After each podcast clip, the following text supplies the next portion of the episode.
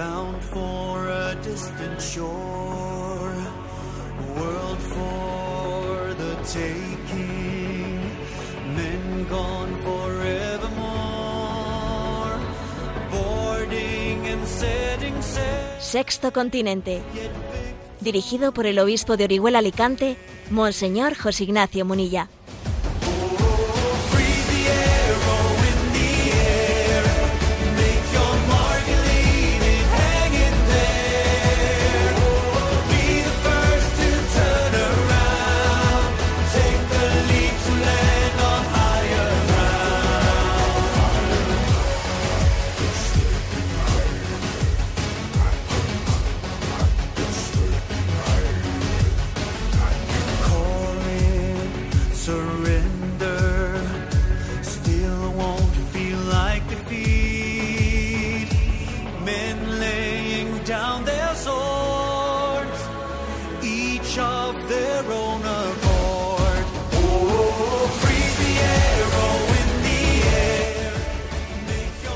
Cordial saludo a todos los oyentes de Radio María. Un día más, con la gracia del Señor, nos disponemos a realizar este programa radiofónico llamado Sexto Continente, que lunes y viernes de 8 a 9 de la mañana, una hora menos en las Islas Canarias, realizamos aquí en directo en Radio María España. El saludo de entrada, la reflexión de entrada en este programa de Sexto Continente en el día de hoy está dirigida a el, el reto de la paz, de la paz especialmente en Europa. Y me quiero hacer eco de una palabra del Papa que ha dicho, ¿se ha hecho todo lo posible? Una pregunta, ¿se ha hecho todo lo posible para detener la guerra? Una pregunta que obviamente pues sugiere que no es así. No se ha hecho todo lo posible para, para parar la guerra. Sé que las palabras eh, de reflexión que ahora voy a hacer quizás van a poder chirriar en, pues, en más de uno de los oyentes, porque creo que estamos sometidos a una, a una presión en la que se, han- se nos dan noticias de manera que nuestro corazón se inclina fácilmente, fácilmente hacia la beligerancia, hacia una postura, una postura indubitada, sin discernimiento, diciendo hay que acabar con el injusto agresor. Y creo que necesitamos una distancia necesaria para poder discernir adecuadamente. A mí me ha llamado la atención lo siguiente, ¿no? Que bueno, pues que es el presidente de Hungría, Orbán, el que, bueno, pues casi la única palabra que está quedando en Europa, haciendo llamamientos una y otra vez a buscar una salida dialogada. Prácticamente se está quedando él solo. ¿eh? Y bueno, y no es verdad, como algunas falsas acusaciones han, han dicho, que es que Hungría no ha condenado la invasión de Rusia, totalmente falso. Hungría condenó ya, eh, pues hace un año con contundencia la injusta invasión eh, de, de Rusia sobre Ucrania y, y su postura, digamos, internacional a ese respecto, pues fue, vamos, sin, impoluta, ¿no? Es totalmente falso, ¿no? Que, Hungría eh, se haya posicionado de una manera, digamos, equidistante, en absoluto. Pero claro, eh, eso es una cosa y otra cosa es eh, sumarse, sumarse a una estrategia en la que, en la que en realidad no se, mezclan muchas cosas, ¿no? Se mezcla ya no únicamente la defensa de una nación injustamente invadida, sino que se, se- está mezclando obviamente pues pulsos geoestratégicos, que es obvio que, es, que están detrás de esto. Aquí hay pulsos geoestratégicos, ¿no? Y en el fondo para poder llegar a una paz en Ucrania hace falta un acuerdo entre Rusia y Estados Unidos. Vamos a ser claros. Alguno preguntará, pero ¿por qué Estados Unidos si Estados Unidos no, no es fronterizo? A ver, Rusia y Estados Unidos, que en el fondo mantienen sus pulsos eh, sirviéndose de conflictos distintos en, en la geografía mundial y ahora ha tocado Europa. Antes estábamos en Oriente Medio y ahora se ha desplazado a Europa. Y existen esos pulsos, ¿no? Con lo cual, teniendo muy claro cuál es la condena la invasión que allí se ha recibido, que allí se ha producido, creo que estamos, estamos siendo intoxicados a la hora de, de justificar el que se apueste por la guerra, se fuercen las cosas, se fuercen las cosas en vez de forzar una salida, un acuerdo político, ¿no? Porque obviamente el riesgo, ¿eh? el riesgo de que mm, de que una Rusia que vea el riesgo de ser vencida, ¿eh? pues eh, recurra a una post- a, a una pues a una posición de ya de perdidos al río y entrando en, en guerras nucleares. Y bueno pues es un riesgo muy alto. Obviamente es un riesgo muy alto no cuando alguien que está instalado en la soberbia se ve que puede que puede ser derrotado pues las consecuencias son son imprevisibles no entonces vemos cómo se van poco a poco, poco a poco, se van pasando fronteras que se, dijo, no, esto no, esto no, hasta aquí no vamos a pasar, pero se van pasando, se va pasando. ¿eh? Por ejemplo, Alemania a lo largo de este año ha ido continuamente pasando fronteras que ellos mismos se pusieron en una mayor implicación, mayor implicación, y eso necesita un discernimiento, un discernimiento. ¿eh? Me llama la atención que el Santo Padre ha hecho público pues su próximo viaje del 28 al 30 de abril a Budapest, a Hungría. Y yo cuando me enteré de, de- ese viaje me sorprendió, la verdad, porque dije, hombre, si el Papa acaba de estar en, en Hungría, estuvo en septiembre del 2021, ¿no? Entonces llama la atención que un año y medio después, poco, ¿eh? poco más que mm, después de un año y medio, vuelva de nuevo a Hungría. La verdad es que desconozco no todos los motivos que habrán detrás de esa nueva visita del Papa a Hungría, pero claro, es llamativo, es llamativo que el Papa también tiene sus fuerzas limitadas, eh, tiene muchas, eh, muchas invitaciones y que vuelva a Hungría. Siendo así que en este momento Hungría y la Santa Sede pues, son las únicas dos voces en Europa que están haciendo un llamamiento, un llamamiento a, a decir, mm, señores, ha llegado el momento de, de dejarse de maximalismos y de pretender y de pensar que vayamos, que, la, solución de este conflicto sea eh, la victoria militar y punto. ¿eh? Eso es un error. Eso es un error. ¿eh?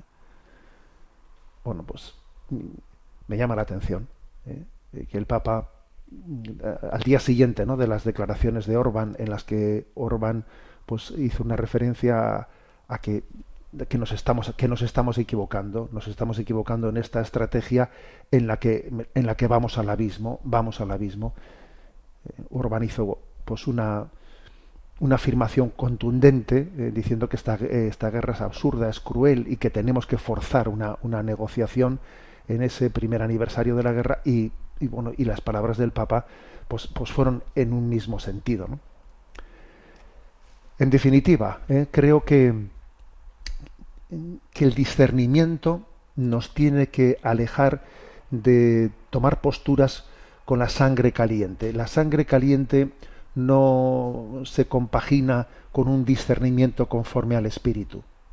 Hace falta la distancia necesaria y no dejarnos llevar de la carne y de la sangre a la hora de, de posicionarnos. ¿no? Y creo que tenemos que ser conscientes que detrás de, de esta guerra pues se esconden pues, muchos intereses, muchos problemas, ¿no? pero sin duda eh, un enfrentamiento geoestratégico entre Rusia, entre Rusia y Estados Unidos. Y obviamente China, pues China es un país que pues que no está, o sea, que no tiene una política internacional que pudiésemos considerar eh, pues en parámetros de democracia. Claro, eso ya lo sabemos. Pero sin embargo, la propuesta que China ha hecho de, bueno, pues también de ofrecerse como un mediador internacional por la paz, también con mucha facilidad ha sido despreciada. Con mucha facilidad. Y se ha dicho enseguida, ¿no? Pues, nada, China, ¿cómo puede ofrecerse ¿Cómo puede ofrecerse para hacer el mediador internacional por la paz si no, si no han condenado la, la, invasión rusa? Bueno, pues Hungría y la Santa Sede sí lo han condenado y tampoco eh, escucháis esa voz de, de, ofrecimiento, de mediación. Por lo tanto, ¿no? Eh, que sea este, que sea nuestra primera reflexión, ¿no? Para que seamos agentes de paz, para que no nos dejemos manipular de los medios de comunicación que de una manera totalmente mayoritaria ¿no? están confundiendo lo que es la, la llamada a, al encuentro, al diálogo, a la reflexión, ¿no? a buscar un acuerdo, lo están, lo están confundiendo, pretendiendo equiparar pues a la tibieza, a la pues a la equidistancia, a la no condena de una de una invasión injusta, pues no, son cosas distintas, ¿no? Que ahora ha llegado el momento en el que seamos instrumentos de paz, ¿eh? instrumentos de paz. Tenemos que orar por la paz. También es llamativo, ¿no? El hecho de que parece parece que una guerra eclipse al resto de los conflictos que acontecen en, el resto del mundo. A ver, ¿qué ocurre? ¿Por qué, los, por qué el resto de los, de, los, eh, de los conflictos que acontecen en el mundo quedan absolutamente, digamos, en off? ¿no? Pues, pues obviamente, eh, pues, eh, porque no hay otros, esos intereses geoestratégicos no están en otros sitios, ahora mismo están aquí. ¿no? Vamos a pedir a Santa María, Reina y Madre de la Paz, ¿no?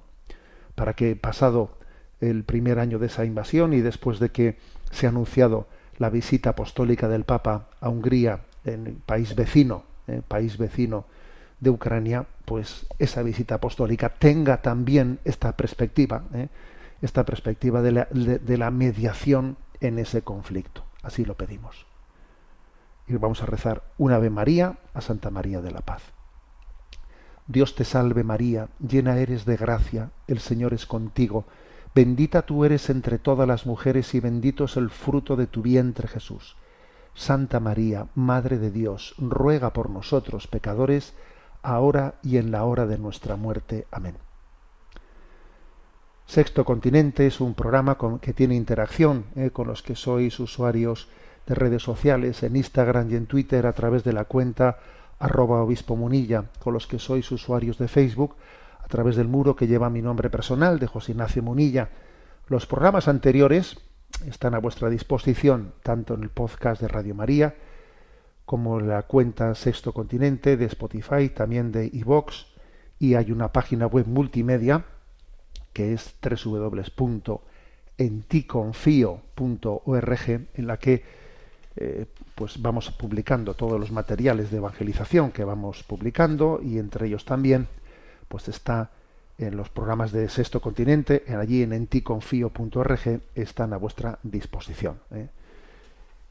Y por cierto, ¿eh? pues que también esta noche, esta noche hemos publicado allí en ese, en ese portal, en el canal de YouTube, pues la reflexión que un servidor ha podido hacer sobre el documento el documento eh, El Dios fiel mantiene su alianza, el documento de la Conferencia Episcopal Española que hemos ido presentando en distintos momentos en este programa de Sexto Continente, en una reflexión, mm, digamos, de una hora, está allí publicado.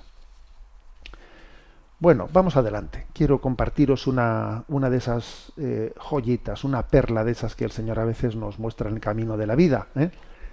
Y tiene como título Once pequeñas bienaventuranzas.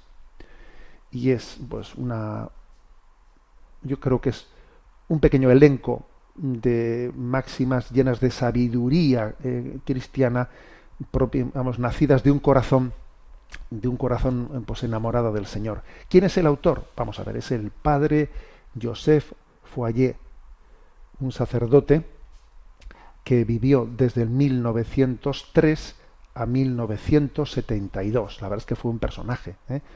Nació cerca de Lyon, era hijo de una familia pequeña de la burguesía. Sus padres querían, ¿no? Pues que él también trabajase como fabricante de seda y le metieron en la escuela del tejido, ¿no? Pero vamos, pero él iba por otros lados, ¿no? Se introdujo en el apostolado y en la acción social. También la política le atrajo. ¿eh? Se unió entonces a la Liga Joven Republicana Demócrata Cristiana. ¿eh? Allí tuvo, bueno, pues muchas amistades y también se metió en el mundo del periodismo, ¿no? Eh, bueno, fue descubriendo pues muchos movimientos, eh, movimientos católicos en aquellos años previos a la guerra y descubrió pues la acción católica, la juventud obrera cristiana católica. Bueno, él quería ser sacerdote y curiosamente su obispo le dijo que no, que él iba a prestar mejor un servicio en la vida laical. ¿eh? Y entonces, bueno, pues como el obispo le dijo eso, pues bueno, un poco a regañadientes, pero el hombre allí pues lo aceptó, fue a Túnez, hizo allí el servicio militar, allí tomó conciencia de las cuestiones sobre la colonización sobre la injusticia de la colonización, le dedicó a eso dos tesis doctorales. Vino la guerra, ¿eh? la, Segunda Guerra Mundial, y entonces fue tomado como prisionero ¿eh? por los nazis. ¿no? Más, se le, le, liberaron y entonces se metió en la resistencia. En la resistencia. Bueno, el caso es que, fijaros, ¿no? sale después de la resistencia eh, y entonces continúa su, su andadura de, digamos, de, de estar presente en la vida social, ¿no? Tenía como una vocación, vocación social sociocatólica. ¿eh? El caso, fijaros bien, que en el año 1962 le nombraron experto del Concilio, del Concilio Vaticano II, siendo laico, ¿eh? siendo laico. Un experto que asistió al Concilio Vaticano II. Y finalmente el Señor le permitió cumplir su sueño, cuando en 1968, ya cuatro años faltando para su muerte, le ordenaron sacerdote. Cuando faltaban ya cuatro años, él siempre había querido sacerdote, le habían dicho que no, que lo suyo era el mundo laical, el mundo laical. Allá, bueno, faltaban cuatro años para su, para su fallecimiento y ya le, le ordenaron sacerdote. O sea, un personaje, la verdad. ¿eh? Perteneció a la Sociedad Sacerdotal del Prado y, y bueno, pues él es el autor de estas once pequeñas bienaventuranzas ¿no? que, que os voy a compartir. ¿De acuerdo? Vamos a por ellas. La primera. Bienaventurados los que saben reírse de sí mismos, no han terminado de divertirse. Como veis, sentido del humor, eh, nuestro querido padre Josef Wayet pues lo tenía, ¿no? Alguien dijo, ¿no? Que reírse de los demás es sarcar, eh, sarcasmo, ¿no? Que reírse con los demás pues puede ser amistad, ¿no? Pero que reírse de uno mismo es virtud, ¿no? Por eso dice esta, la primera, ¿no? De estas pequeñas bienaventuranzas. Bien, bienaventurados los que saben reírse de sí mismos. No han terminado de divertirse, ¿no? El que uno esté dispuesto, ¿no? A pasárselo bien, pues en vez de agobiarse, pues contemplándose a sí mismo, ¿no? Y siendo consciente de que somos inmaduros y que y que nos, tropezamos, ¿no? Y en vez de sentir rabia y rabia de nosotros mismos, ¿no? Y, y perder los papeles y, y, perder autoestima, pues tener esa paciencia propia de quien sabe reírse de sí mismo, ¿no? Y diciendo, bueno, ya, ya madurarás, ya madurarás, ¿no? Me parece genial. Bien, bienaventurados los que saben reírse de sí mismos, no han terminado de divertirse, ¿no? En segundo lugar, bienaventurados los que saben distinguir una montaña de una topera. Se ahorrarán muchos problemas. Bueno, pues ese, saber distinguir una montaña de una topera, en el fondo, pues es el que el que uno vea las cosas, aprenda a ver las cosas en su verdadera dimensión. Las cosas, oye, son lo que son para Dios, ¿no? Nosotros a veces, pues, eh, no tenemos esa distancia suficiente y, y, nos ahogamos en un vaso de agua y luego nos tragamos lo que no, no teníamos que tragarnos, ¿no? Me habéis escuchado muchas veces en este programa decir eso de que a veces dogmatizamos lo relativo y otras veces relativizamos lo dogmático. ¿eh? Pues no. O sea, a veces de una tontería hacemos una montaña y otras veces una montaña que es verdadera, pues es que no, parece como si no lo hubiésemos visto. ¿eh? Y, nos tragamos un camello y colamos un mosquito. ¿eh? Luego, tener ese discernimiento ¿no? para saber qué es importante, qué no es importante, y ver las cosas desde la perspectiva de Dios, ¿no? Pues es que es, es que es clave. ¿Eh? Es clave ver las cosas y juzgarlas desde la perspectiva de Dios. ¿no? Esto para Dios es importante, entonces para mí también tiene que serlo. Esto para Dios es una tontería, oye, pues entonces para mí también tiene que serlo. ¿eh? Bueno, en tercer lugar, la tercera pequeña bienaventuranza. Bienaventurados los que son capaces de descansar y dormir sin poner excusas se volverán sabios. Saber descansar, ¿eh? dice, y dormir sin poner excusas, se volverán sabios. Aquello, aquella frase, aquella conocida frase, ¿no? Dios existe y no eres tú. Relájate. A ver, relájate. ¿eh? Pon las cosas en manos de Dios ala, y, y tú a descansar y a dormir. Es que te piensas tú que tú que tú eres aquí el dueño del mundo. ¿Te piensas que el mundo está en tus manos o qué? ¿No te has dado cuenta de que está en manos de Dios? En el fondo se trata de un acto de fe y de confianza, ¿no? Bienaventurados los que son capaces de descansar y dormir sin poner excusas, ¿no? Se volverán sabios, ¿no? Hay una, una conciencia de, de, de, humildad detrás de esta palabra, de humildad. ¿eh? En cuarto lugar, cuarta pequeña bienaventuranza. Bienaventurados los que saben callar y escuchar. Aprenderán cosas nuevas. Es decir, yo tengo que vivir atento a descubrir eh, pues tantas cosas que Dios quiere mostrarme. ¿eh?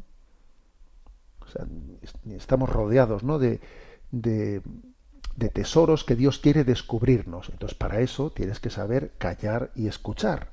Cállate, escucha, aprende tantas cosas. De todo puedes aprender. La vida es un libro abierto.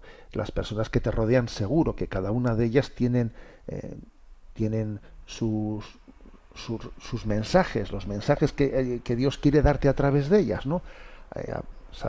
Aprende también a callar y escucharlas. Aprenderás muchas cosas nuevas, tener esa, esa actitud, ¿no? Que, es contraria a la del, bueno, pues tener el primer impulso, el primer impulso de que yo hablo, yo digo, yo protagonizo todo, yo no sé qué, yo no sé cuántos, ¿no? Que obviamente eso te empobrece. ¿eh? Quinta pequeña bienaventuranza.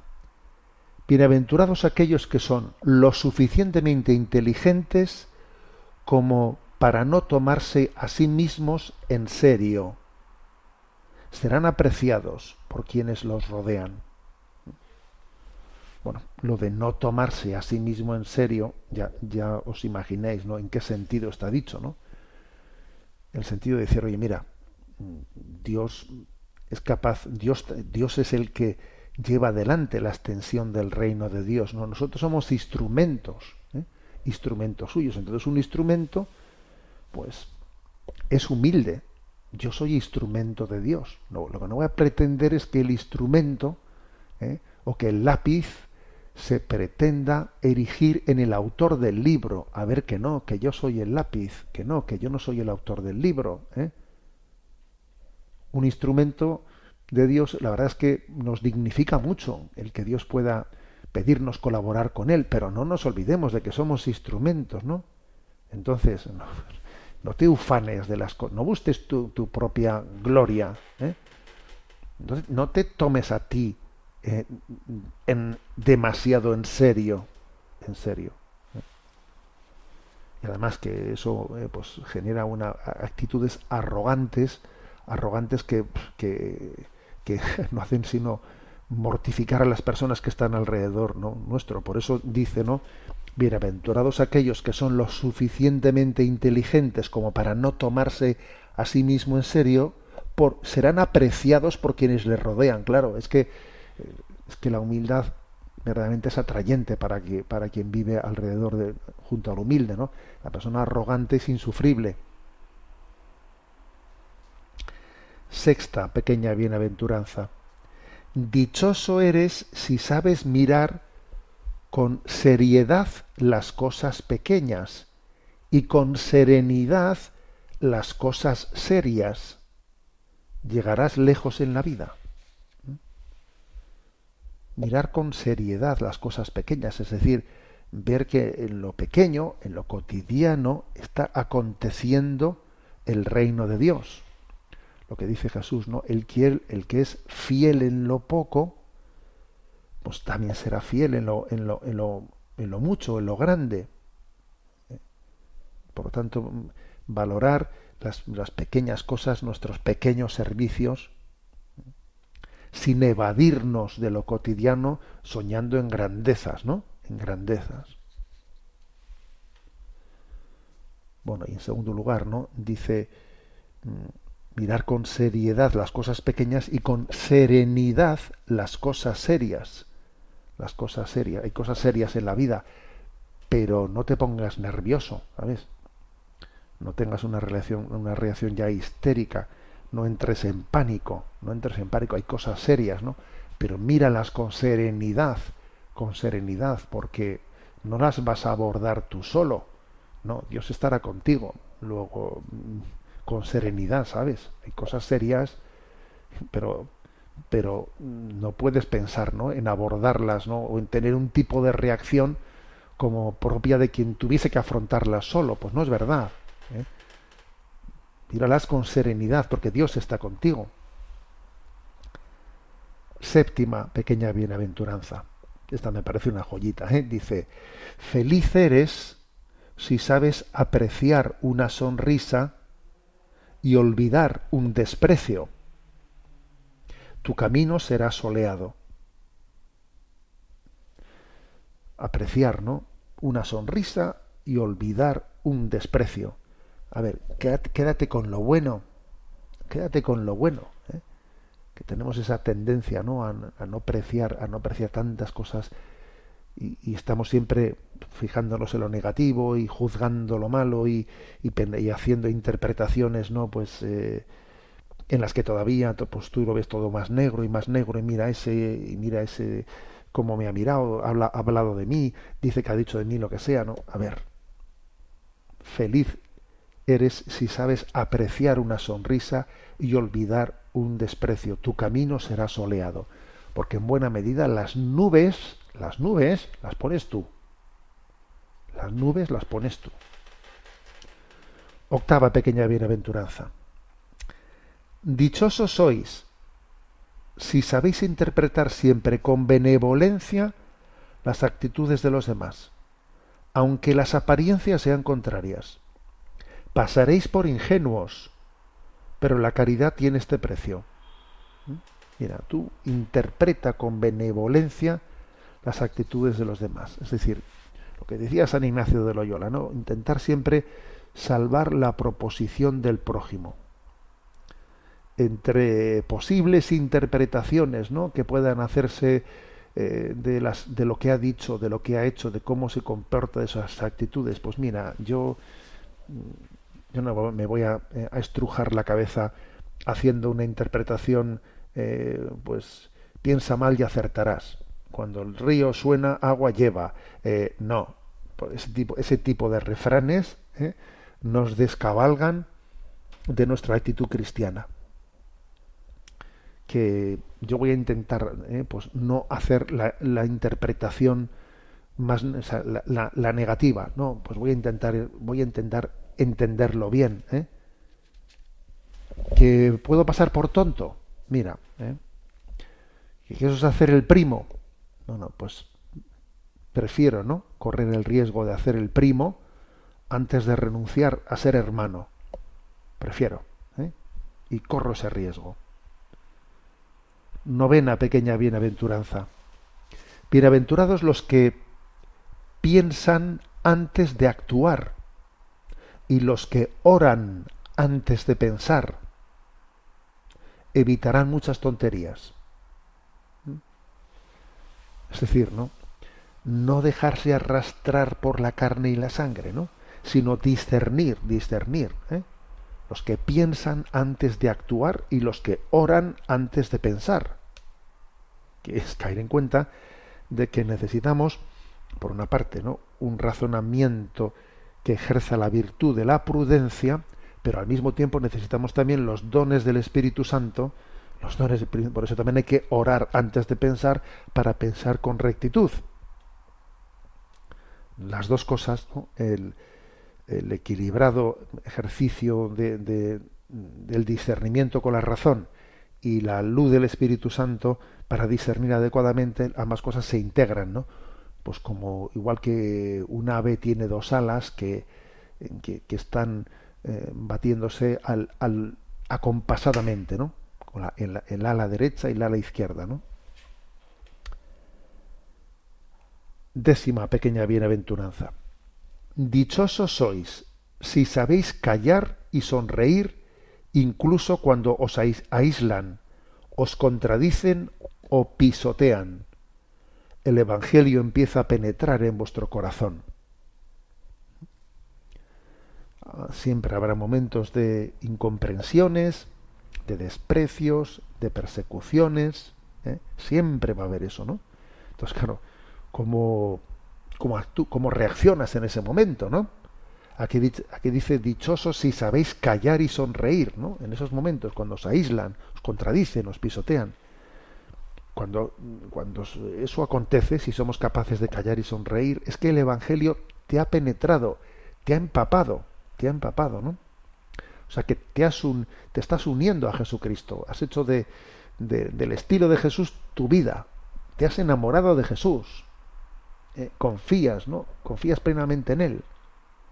Sabes que lo que le ha ocurrido al maestro le ocurrirá, nos ocurrirá a los discípulos, ¿no? No te, no, no te sorprendes, no te sorprendes, ¿no? Bueno, y la última, la undécima, ¿no? Dice, bienaventurado sobre todo tú, que sabes reconocer al Señor en todo, en todos los que encuentras. Has encontrado la verdadera luz, has encontrado la verdadera sabiduría. ¿eh? Fíjate, bienaventurado tú si sabes reconocer al Señor en todos que- los que encuentras, en todos los acontecimientos de la vida. Reconocer a Jesús, reconocer su presencia, ¿no? La verdadera sabiduría es descubrir a Jesús junto a nosotros, que Él camina junto a ti. Saber que, que siempre está eh, a tu derecha, como los discípulos de Maús, ¿no? Que caminaban y dijeron, pero jo, no, pues fíjate, estaba junto a nosotros y no lo reconocíamos. Y era aventurado tú que si reconoces a Jesús en todo, ¿no? En todos los pasos de tu vida. Bueno, es una pequeña joya, es una joyita, ¿no? Las once pequeñas bienaventuranzas escritas por este padre Joseph Foyer. Eh, No he dicho que el padre Foyer pues, publicó a lo largo de su vida, he dicho que es eh, fallecido en 1972, ¿no?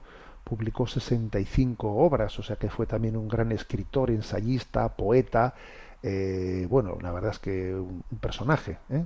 un personaje y esta, esta joya literaria y eh, para la vida espiritual queda, eh, queda para la, vida de la Iglesia. Bien, estamos en el mes de marzo, mes de San José, y vamos a intentar, pues, estos días, ¿no? Los programas de Sexto Continente de este mes, acordarnos de San José. Quiero ahora compartir con vosotros, lo puse ya hace, no sé, un par de años, pero el himno de San José cantado por el Seminario de Costa Rica. Lo escuchamos.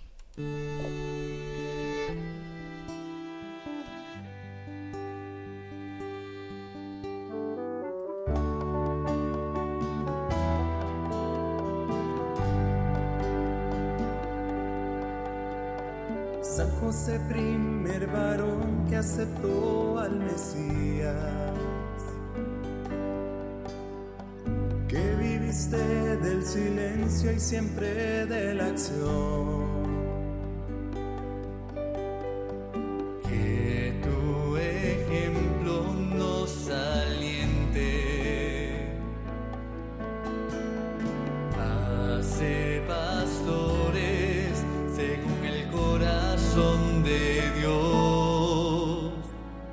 Casto esposo de la Virgen es inspiración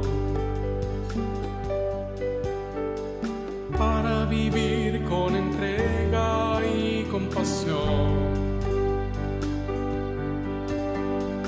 En tu silencio viviste humildad y cumpliste con la obra que salvaría a la humanidad. Glorioso San José,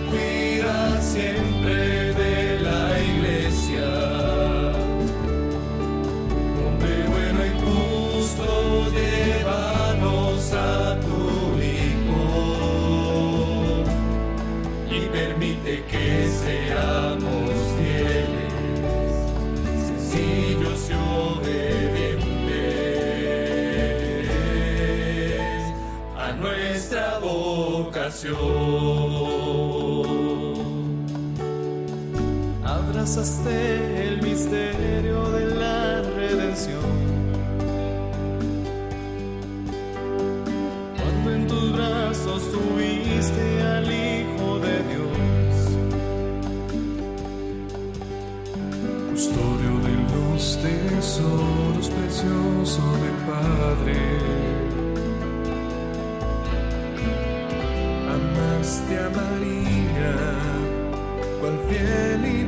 dulce esposo.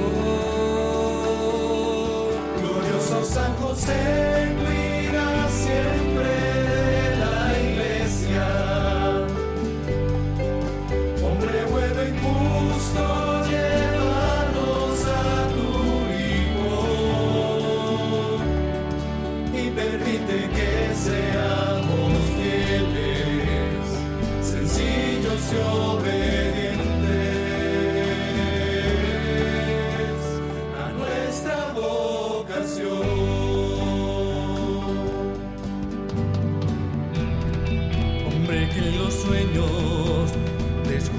la voluntad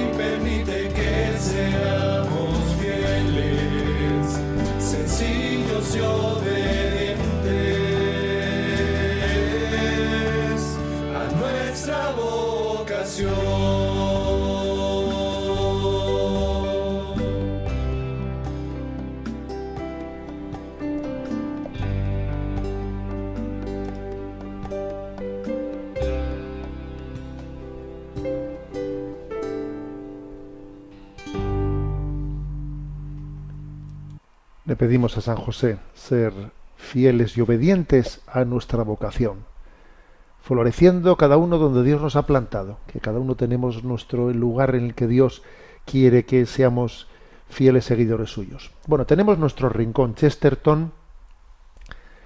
Eh, hay un aforismo que se nos pasó en su momento, yo creo que fue por error, eh, me refiero porque vamos siguiéndolos un poco en orden alfabético, que es el concepto de mundanidad. ¿eh? Concepto de mundanidad. Bueno, obviamente eh, todos sabemos, ¿no? Lo que lo que es lo que, el mundo, la mundanidad es entendido el mundo no como eh, vio Dios que era bueno, no, sino la mundanidad es en el sentido como enemigo del alma, ¿no? Tres enemigos hay, mundo, demonio y carne. El concepto de mundanidad no, no es el sentido del mundo bueno creado por Dios, sino un mundo en el que de alguna manera reina, ¿no? reina el maligno y los valores contrarios a, a Jesucristo y por lo tanto frente al cual tenemos que tener ¿no? pues un sentido crítico. O sea, un cristiano es o de Cristo o del mundo. A ver, tienes que hacer una opción o de Cristo o del mundo. De ahí se tiene que llevar un sentido crítico fuerte. Sin duda Chesterton lo tenía. ¿eh? Por ejemplo, una frase suya es la siguiente. El mundo está cabeza abajo. Todos andamos cabeza abajo. Somos todos unas moscas pegadas al techo. Y sólo por un verdadero y hermoso milagro no nos caemos. Él pone esa, ¿eh? esa imagen. Dice, mira que como, las moscas que están pegadas al techo. Dice, no sé, sé cómo no se caen, ¿no?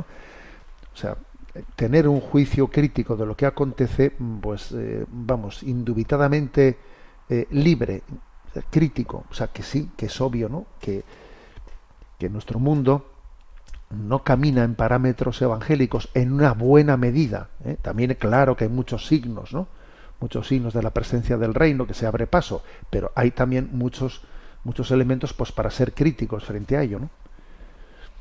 Por eso, por ejemplo, eh, pues él pone, un, él pone el siguiente, la, siguiente, digamos, aplicación práctica de su vida, ¿no? Que es que cuando él publicó el libro Ortodoxia, que es uno de los libros eh, que también comentamos aquí, ¿no? En este programa de Sexto Continente, cuando él publicó su libro Ortodoxia, se produjo un pequeño escándalo, ¿no? ¿Eh? Él dice, el título de mi libro Ortodoxia tuvo una vaga virtud desde mi punto de vista, era provocativo. Y eso es un test ajustado de lo que es realmente provocativo en esta sociedad moderna. ¿Eh? Digamos que en la sociedad moderna la palabra ortodoxia es provocativa. Hablar de la ortodoxia en el, sen- en sentido positivo, que obviamente es, es que la ortodoxia es el sentido positivo, ¿no? O sea, parece que, que, que la heterodoxia, la heterodoxia es, digamos, el, el marco, ¿eh? el marco, hay que romper con nuestra tradición, romper con ella, ¿no? Entonces, claro, él, dice, es increíble ver cómo la palabra ortodoxia resulta provocativa, ¿eh? contracultural. Bueno, ¿cuáles son los resortes de esa mundanidad?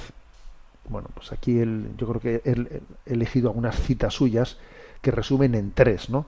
Resortes de la mundanidad. El primero, la tentación hedonista, ¿eh? la tentación hedonista, en la que siempre eh, se, nos, se nos plantea como lo cómodo, lo placentero, el mínimo esfuerzo, la búsqueda del placer. ¿eh? Una cita de Chesterton es la siguiente. Hay un centímetro de diferencia entre una habitación de alfombras mullidas y almohadas y cojines y una celda acolchada. A ver, que casi es lo mismo. Tú no te das cuenta. ¿eh? Hay un centímetro de diferencia entre, fíjate qué lugar tan cómodo, que, que, que todos son lujos, todo no sé, qué, y tener una celda acolchada. Es que no te das cuenta de que en el fondo estás siendo esclavo. No te das cuenta de que te están atrapando por el camino de, del placer, del lujo, del materialismo. En el fondo eh, estás en una cárcel, en una cárcel. Sí, sí, llena de lujos, de eh, aire acondicionado, todo tipo de comodidades. Sí, sí, sí, pero en una cárcel. Hay un centímetro de diferencia, dice, entre ese hotel lujoso y una celda acolchada. El segundo resorte, el primero es por lo tanto la tentación hedonista, ¿no? El segundo resorte, podríamos decir que es el odiernismo, ¿eh? el odiernismo eh, que rinde culto al hoy, eh, al odie, al, al hoy, ¿no? Hay que ser actual, hay que ser actual, ¿no? Hay que ser moderno, ¿no? El odiernismo. Entonces dice eh, Chesterton, uno de los más simples y, tontos errores del mundo moderno es conectar la palabra viejo con la palabra rancio o con la palabra tedioso. O sea, es decir, el hacernos, el que nos resulte antipático lo que, eh, pues lo que no sea nuevo. ¿eh? Todo aquello que no sea nuevo nos resulte antipático. Algo que es viejo, algo que forma parte de nuestra tradición, de ya nos resulta antipático, es rancio, es tedioso. Ese gol nos lo han metido, nos lo han metido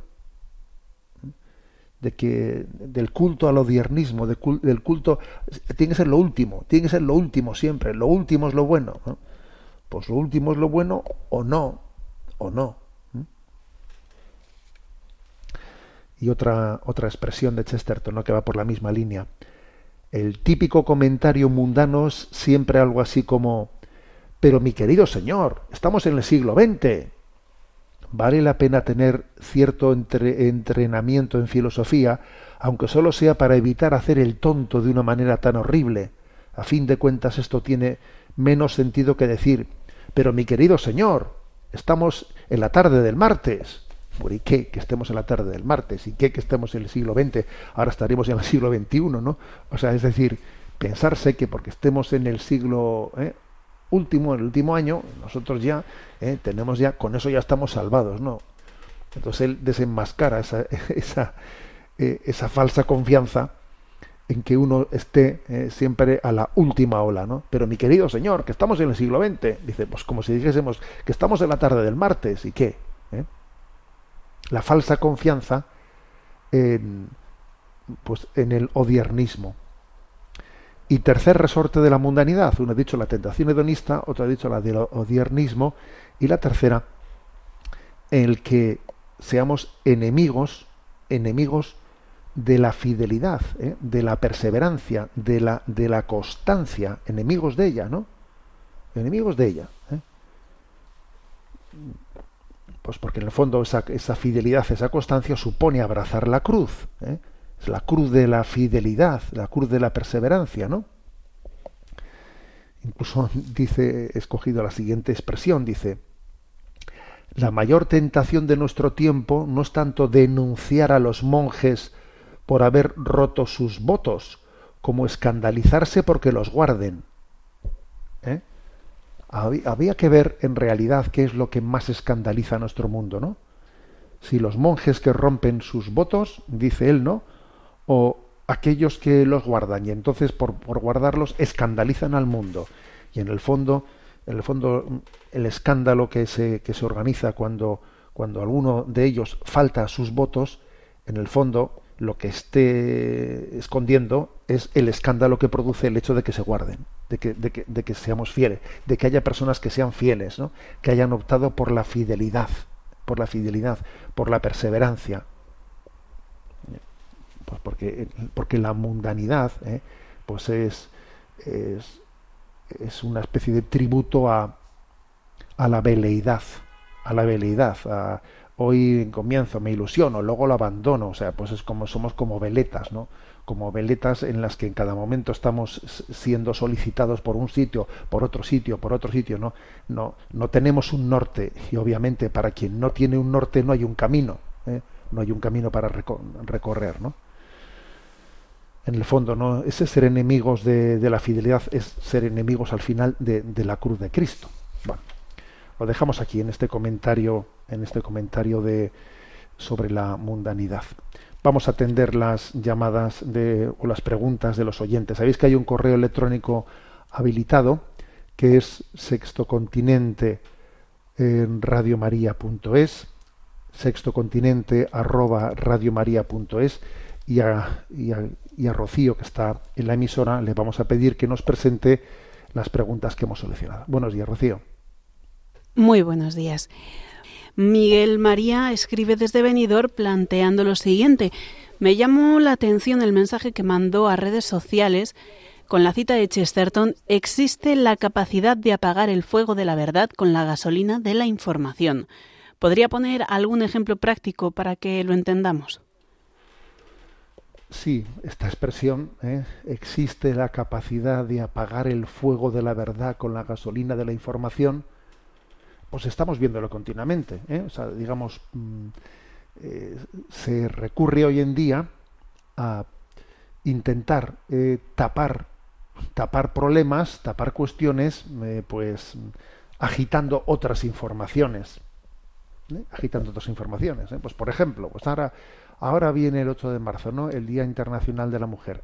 Y claro, pues cuando pues un gobierno pues tiene que tragarse el sapo de que eh, resulta que han, han, han, aprobado una ley del sí, en la que resulta que están saliendo a la calle, pues quienes o, o están disminuyendo sus penas, quienes habían eh, cometido abusos, etcétera, y violaciones, paradójicamente están saliendo ante un fracaso como ese tan estrepitoso, eh, pues en vez de asumir responsabilidades y pedir perdón humildemente, etcétera, pues lo que hacemos es, venga, vamos a sacar otras informaciones para distraer, para distraer, y yo qué sé, ¿no?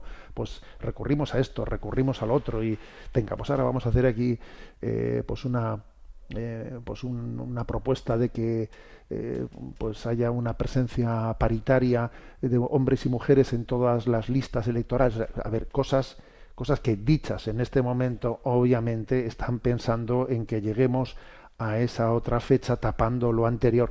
Esto ocurre continuamente continuamente está ocurriendo ¿eh? por eso la frase de Chesterton tiene mucha actualidad existe la capacidad de apagar el fuego de la verdad con la gasolina de la información. Eh, saca otros. Eh. Pues por ejemplo, eh, cuando, se, cuando se fue a aprobar, cuando se fue a aprobar pues, algunas decisiones tremendas, como, como pues que si el cambio de, del código penal, ¿eh? de que determinados delitos dejen de serlo o, que sea reformado pues el delito de malvers- malversación de fondos y tal y cual, ¿no? Pues el hecho de que se diga, a ver, ¿cómo hacemos esto de manera que esto se note lo mínimo posible? Pues, o lo hacemos de manera que, venga, que ahora vienen las vacaciones de Navidad, que este es el día de, eh, el día de la lotería. Venga, que aquí ya con lo que ocurra se, se lo va a tragar lo otro, se lo va a tragar, claro, o sea, se juega este tipo de, ¿eh? este tipo de, de manipulaciones para, como dice Chesterton, el fuego de la verdad sea apagado con la gasolina, con la gasolina de la, de la información. ¿eh? Creo que tenemos que tener también esa, esa capacidad práctica, ¿no? Eh, Miguel María pone, vamos, solicita poner algún, ¿no? algún ejemplo práctico, pero es que estamos continuamente con estos ejemplos prácticos. Adelante con la siguiente pregunta. Rafael pregunta, ¿qué piensa la Iglesia Católica de ese titular de ABC del 28 de febrero? Nuria, tras adoptar un embrión, dice, Dios me lo pidió, así salvé a mi hijo de seguir en un congelador. Y tras el titular la noticia se explica diciendo, decidió implantarse un embrión sobrante de un proceso de fecundación in vitro al saber que la Iglesia no lo prohíbe. Bueno, esta noticia fue publicada el 28 de febrero, ¿no? Y bueno, pues es un tema delicado que también aquí se ha, se ha planteado en distintos momentos y también cuando explicamos el catecismo de la Iglesia Católica, ¿no? Y, la- y el asunto es eh, qué hacer eh, con los embriones que están congelados, eh, congelados en las clínicas, fruto de todas esas, digamos, pues, pues técnicas de fecundación in vitro, que quedan montones de embriones congelados. Entonces, algunas veces se ha planteado, se ha planteado el es moral el que, pues, alguien con recta conciencia, ya que ese mal está hecho, acuda a una, a una clínica y diga, mire, eh, implántenme a mí algún embrión de esos congelados porque por lo menos yo les voy a dar, ¿no? Pues una mujer cristiana que diga, les voy a dar una oportunidad para la vida, ¿no? Ya que ese mal está hecho, por lo menos yo intento salvar alguna vida. Es lo que se llama la adopción prenatal. Entonces la noticia es porque pues una mujer que según no sé si era su nombre real o no, le llaman Nuria, pues adoptó un embrión, pero lo hizo desde el punto de vista cristiano, queriendo salvar una vida. Además la mujer dio testimonio de su fe, en ABC sale además con un rosario en la mano. Y bueno, y no sé, pues quizás hasta incluso sea posible que Nuria eh, pues nos esté escuchando ahora, ¿no? Pues en el en este programa y no me cabe duda que ella lo hizo con, el- con la mejor de las intenciones y además de hecho dice que tras haber consultado y ver que la iglesia no lo prohíbe etcétera pero a ver lo, cierto es que no es así no es así. O sea el tema es complejo. Es tan complejo que, que yo mismo a veces me, me he visto un tanto perplejo en cómo responder a esta cuestión. Y lo dije aquí en antena y lo vuelvo a repetir. Yo dirigí una consulta eh, a la Santa Sede a la Congregación para la Doctrina de la Fe planteando un dubium, que es una cosa que se puede hacer, que es uno dirige una consulta y pide por favor una aclaración, ¿no? Y así lo hice en fecha del 16 de abril de 2021, dirigí un dubium al pues al cardenal eh, precepto de la Concepción de la Trina de la Fe, Monseñor Ladaria, en el que le preguntaba si lo que mm, en la instrucción Dignitas Persone, en el número 19, eh, pues dice que es un, documento del año 2008, eh, sigue en pie o ha habido modificaciones, ¿no? Entonces en aquel documento se decía que no era correcto, ¿no? Que aunque obviamente había personas que con toda la buena voluntad recorrían a hacer una adopción prenatal, eh, con la loable intención de respetar y defender la vida humana que estaba ya congelada, sin embargo la Iglesia piensa que, que no, que no debemos de hacer eso, que no, que no debemos de hacerlo. O sea, que, que la intención, buena intención de esa mujer, pues obviamente, pero es que de alguna manera eh, eso supone, eh, supone que nos hagamos eh, cómplices también de, de unas técnicas de fecundación in vitro, de un desdoblar lo que es la concepción y la gestación, pues que, que aunque, aunque tengamos la buena intención de salvar una vida, de alguna manera nos está implicando, nos está complicando, está normalizando, para entender, ¿no? Recurrir a eso es como normalizar la fecundación in vitro, ¿no?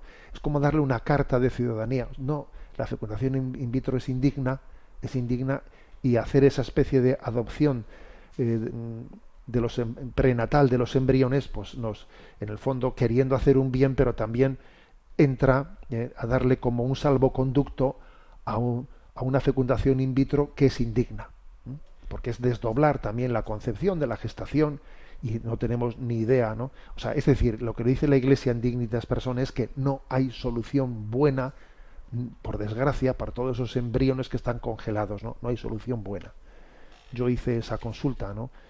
Eh, y la congregación me respondió eh, y me dijo que, bueno, pues que que no existe un cambio de opinión en la Iglesia Católica, que se sigue pensando eh, a día de hoy lo mismo que se dijo en Dignitas Persona, el número 19, eh, en el año 2008, que no debemos de recurrir a ello. Que por cierto, la, esa noticia que apareció en ABC, esa noticia contaba que incluso había habido pues una religiosa una religiosa que claro que con la mejor con la buena intención dice si existen hay vidas pues con que abandonó la vida religiosa para ir a una clínica e implantarse un embrión y así intentar salvar una vida humana pero claro es que es que como os podéis imaginar por este ejemplo que, que, estoy poniendo es algo es que ya ya perdemos la cabeza claro perdemos la cabeza porque si, si tuviésemos que aplicar esa lógica pues todo el mundo tendríamos que ir a intentar a las clínicas intentar implantarnos esos embriones para salvar las vidas. Es que sería algo, claro, nos llevaría a unas consecuencias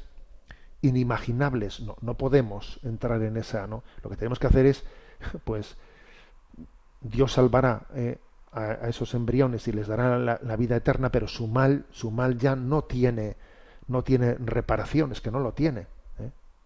Entonces lo que tenemos que procurar es sencillamente denunciar la ignominia de que a, seres humanos se les congele, se les conserve. Eso es una barbaridad. Primero es una barbaridad la, concepción en, esa, en, esas, en, esos parámetros ¿no?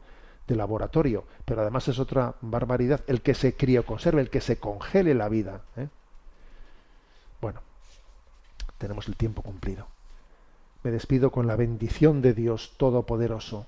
Padre, Hijo y Espíritu Santo. Alabado sea Jesucristo.